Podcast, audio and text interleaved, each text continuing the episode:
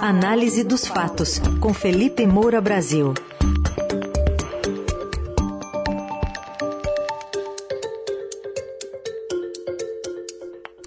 Hoje, Felipe Moura Brasil trata dessa intenção do Congresso revisar e decidir de forma diferente né, do que passa pelas mãos dos ministros do Supremo Tribunal Federal.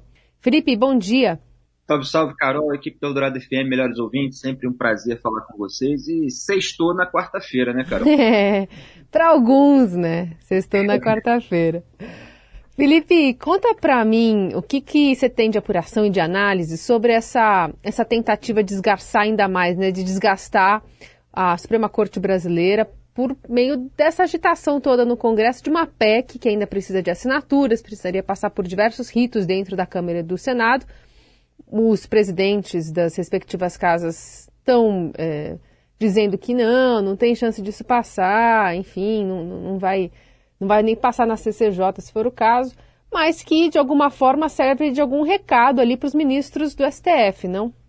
Exatamente. O golpismo está na moda. No Brasil se oscila entre a omissão, o colaboracionismo e essas ameaças golpistas. Quer dizer, o trabalho árduo, aquele de participar dos processos, de eventualmente enfrentar certos ativismos pelas vias legais, ele não acontece.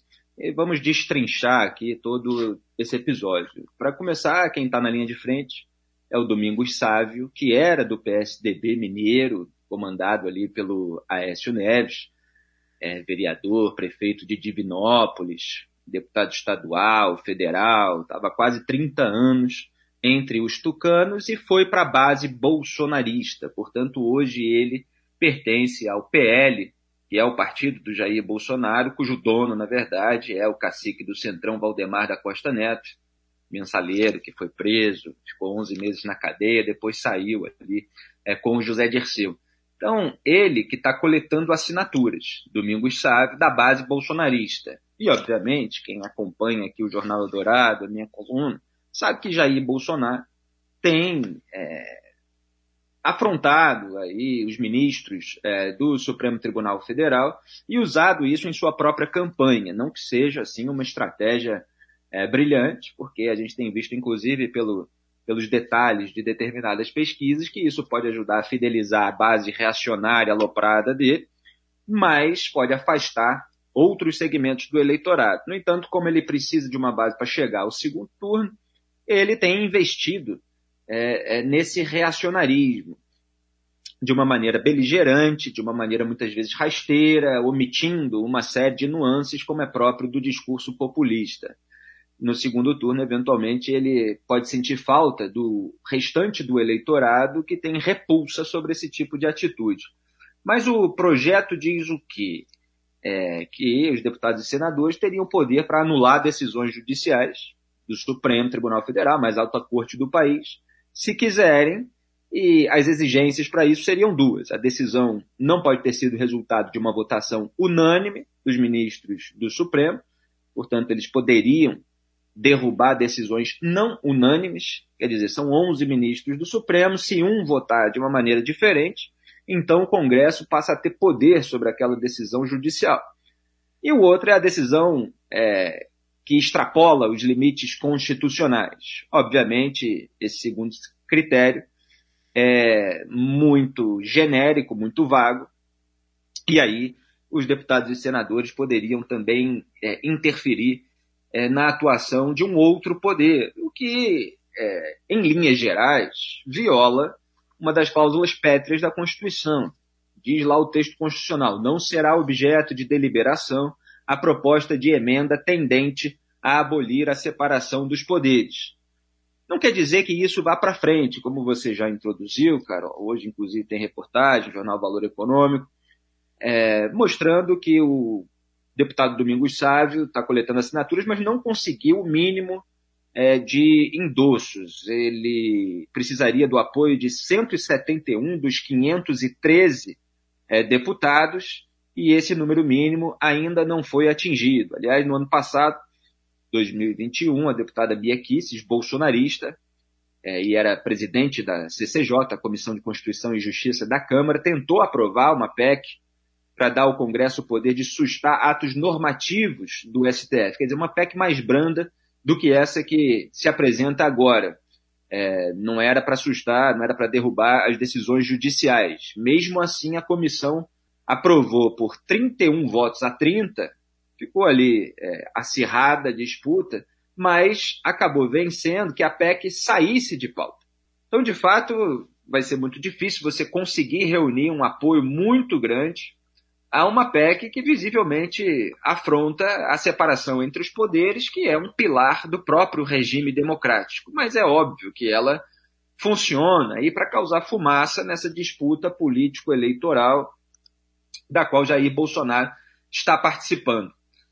É, há questões que são muitas vezes é, apontadas pelo ministro Luiz Roberto Barroso há muitos anos, é, principalmente ali a partir de 2014, que tem a ver com os dois papéis que ele atribui ao Supremo Tribunal Federal. Um é o papel contra-majoritário, que é quando a Corte invalida atos dos outros poderes em nome da Constituição, e o outro é o papel representativo, quando ela atende às demandas sociais que ficam paralisadas no Congresso. Tudo isso é, dá margem para ativismos e para que os ministros do Supremo Tribunal Federal eventualmente legislem, o que é função, obviamente, do Poder Legislativo, portanto, do Congresso Nacional. Então, sobre o papel contramajoritário, por exemplo, o Barroso dizia que o STF pode e deve fazê-lo para defender as regras do jogo democrático e os direitos é, fundamentais. E sobre o papel representativo, ele fala que a falta de atuação legislativa para atender essas demandas da sociedade coube ao STF, interpretando princípios constitucionais, formular as respostas constitucionalmente adequadas. E ele se referia ali às decisões da Corte relativas, por exemplo, a uniões homoafetivas, interrupção da gestação de fetos anencefálicos, né, anencéfalos, é, que na verdade é o aborto de fetos anencéfalos, é, até no caso da proibição do, do nepotismo. É, a gente pode também lembrar quando o Supremo Tribunal Federal tornou a homofobia e a transfobia crimes, não tinha o aval do legislativo, quer dizer, formulou ali um tipo penal por analogia. É, teve um momento em que equiparou os crimes de racismo e injúria racial, alterando definições de leis que haviam sido aprovadas é, no Congresso. Tem esse caso recente, também muito ruidoso, é, da decisão do Luiz Edson Fachin, ali, mas chancelada pelo Supremo, sobre operações policiais na, nas favelas cariocas. Há uma discussão sobre a invasão da competência do próprio executivo aqui do Estado do Rio de Janeiro, executivo fluminense, quer dizer, o Supremo determinando uma política pública. Eu mesmo tenho críticas a, a essa decisão é, críticas pontuais e tal, não cabe agora é, debater isso, é, e é bom às vezes se distinguir também de certos ataques que são feitos de uma maneira rasteira pelo próprio é, Jair Bolsonaro. Então, é, esse tipo de papel atribuído ao Supremo dá margem, muitas vezes, para o ativismo. Porque, por exemplo, é, o Barroso fala que a, tem uma falta de atuação legislativa, quer dizer, é como se o Congresso se omitisse e aí o Supremo fosse lá e decidisse alguma coisa. Mas a omissão é uma interpretação. Porque, eventualmente, o Congresso não muda uma lei porque ele não quer. É uma decisão do Congresso de manter a legislação como ela está. Então, o Congresso, por exemplo, ele pode decidir não fazer nada em relação às leis sobre aborto. E isso não é uma omissão, é uma decisão. A maioria do Congresso acha que deve manter a legislação atual. Mas aí o Supremo vai lá e promove audiências públicas e meio que ameaça é, avançar um pouco mais na flexibilização de regras em nome dos direitos reprodutivos das mulheres, aquelas expressões que vêm com certo eufemismo, como naquele esboço de projeto do PT que a gente comentou aqui. Então, tudo isso é um tanto discutível. Agora, é, os remédios, alguns já existem. Primeiro, você tem o presidente da República indicando ministro do Supremo Tribunal Federal a nomeação não é direta, passa-se por sabatina do Senado Federal. Há 81 senadores para sabatinar os postulantes ao cargo de ministro do STF. Eles podem fazer um filtro melhor, para não colocar lá ativistas que vão, é, enfim, fazer o papel do, do Poder Legislativo. Segundo, o próprio Senado Federal tem o poder constitucional de fiscalizar os atos dos ministros do Supremo Tribunal Federal. Eles podem, eventualmente, reunir assinaturas, e há um número mínimo para estabelecer uma comissão parlamentar de inquérito, e eles podem é, abrir processo de impeachment contra ministros do Supremo Tribunal Federal. Vale lembrar o caso, por exemplo, da CPI da Lava Toga, que foi barrada por pressão da família Bolsonaro. Senador Major Olímpio, quando era vivo, lamentavelmente o perdemos, e ele faz falta, em várias entrevistas para mim, e obviamente declarações públicas, relatou como Flávio Bolsonaro, na época, ligou, falou um monte de palavrão para ele, Jair Bolsonaro, pai do Flávio, presidente, pegou o telefone, ajudou a xingar o Major Olímpio, porque eles faziam pressão pela retirada de assinaturas do requerimento para a criação da CPI da Lava Toga, que investigaria o ministro Dias Toffoli, inclusive pela abertura do inquérito das fake news, que somente meses depois veio atingir a militância bolsonarista. Aí descontentou a família Bolsonaro, mas lá na raiz não quis investigar o ministro, que estava, inclusive, usando aquele inquérito para blindar é, ministros do Supremo contra apurações da Receita, além, evidentemente, da indefinição do objeto que deu margem a tantas atitudes questionáveis no âmbito daquele inquérito. Então você tem instrumentos para avaliar o comportamento dos ministros do Supremo Tribunal Federal. E aí vem o Congresso e quer se tornar revisor de decisões judiciais de uma maneira que pode anular, portanto, a independência do Poder Judiciário. E aí se abre margem também é, para esse rompimento do regime democrático como a gente conhece. E não quer dizer que porque há ministros que tomam decisões questionadas, ou que, é, mesmo tomando decisões com as quais eventualmente a gente pode concordar, estão invadindo competência é, do poder legislativo, que se vai, não é por causa disso, que se vai anular é, toda a separação entre os poderes. Então, você tem aí é, é, uma, uma, uma questão que tem esses componentes técnicos, tem nuances que muitas vezes são esquecidas, e, e tem uma, um interesse político, eleitoral, de trazer isso à tona nesse momento, para ajudar na narrativa de embate com as cortes superiores. O é, presidente da Frente Parlamentar da Agropecuária, o Sérgio Souza, do MDB do Paraná, disse que a bancada é, ligada ali ao agro não vai apoiar o projeto.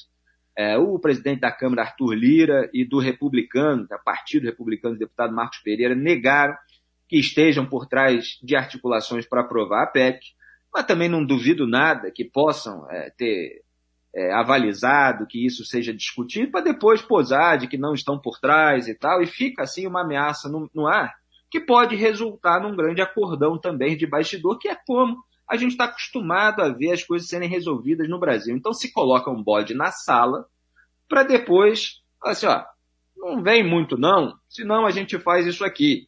E aí eles fazem ali um, um escambo dentro dessas reuniões, sem testemunhas, etc., e tomam decisões de interesse mútuo.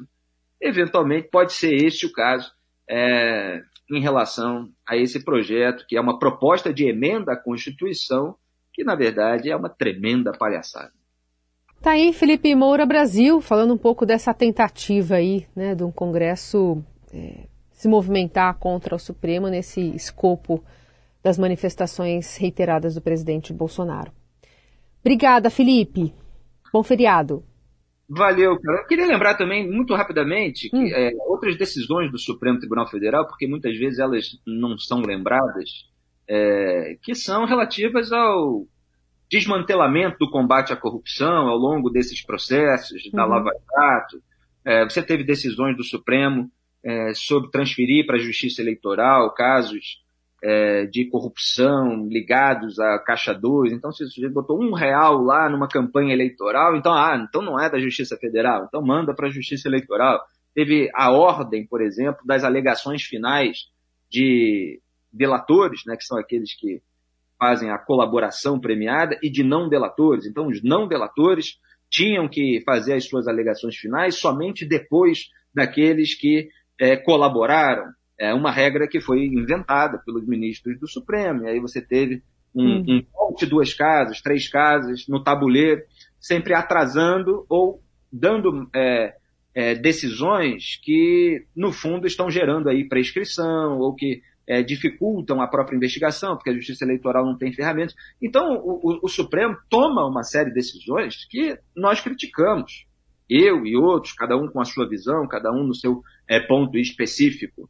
Agora, você solucionar isso por meio da anulação do poder do Supremo é bastante complicado. É melhor questionar os modos de fiscalização, as sabatinas, os, os próprios mandatos do Supremo. Esse é o melhor método, deve ter é, limite ou não. Então há outros caminhos aí para que as coisas sejam feitas, inclusive por meio de recursos. Até amanhã, um grande abraço, Carol, melhores ouvintes, tchau. Até.